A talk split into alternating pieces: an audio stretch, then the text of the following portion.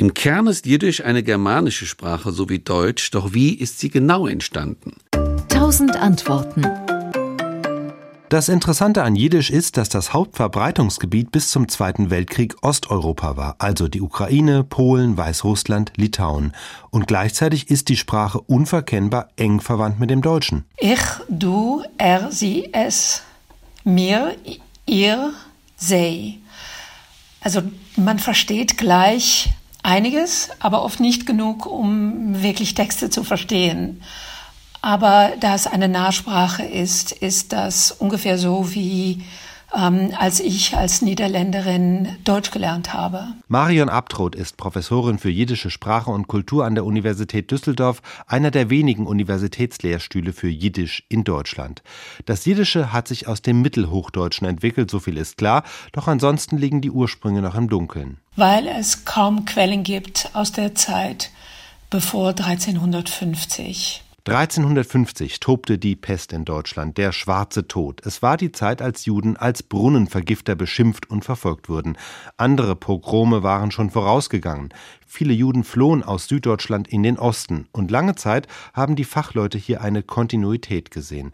Am Rhein gab es ja im Mittelalter die berühmten Schummstädte, Speyer, Worms und Mainz, die Hochkultur jüdischen Lebens in Europa im Mittelalter, die aber spätestens mit der Pest endete, denn da wurden Juden verfolgt, ermordet oder vertrieben.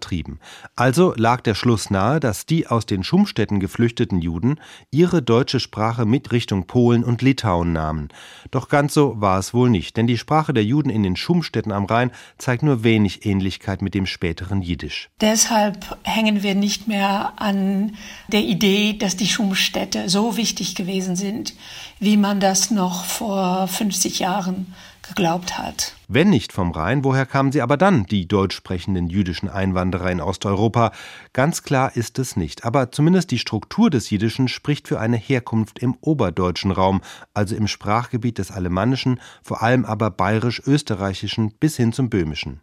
Heutzutage denken wir, dass Orte wie Regensburg und vielleicht sogar ähm, Prag eine bedeutende Rolle gespielt haben. Hier sind ein paar Beispiele für die Ähnlichkeiten. Die oberdeutschen Dialekte bilden die Verkleinerungsform nicht auf chen. Sie sagen nicht Städtchen, sondern eben Städtle oder im Jiddischen Städtel.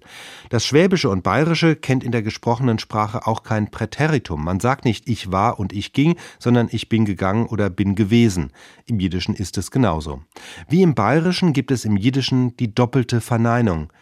Ich hab kein Geld heißt im Jiddischen ich hab nicht kein Geld.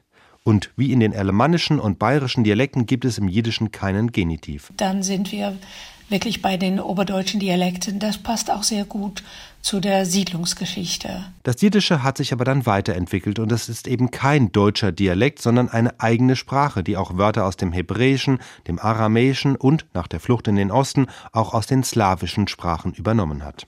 SWR Wissen. Tausend Antworten.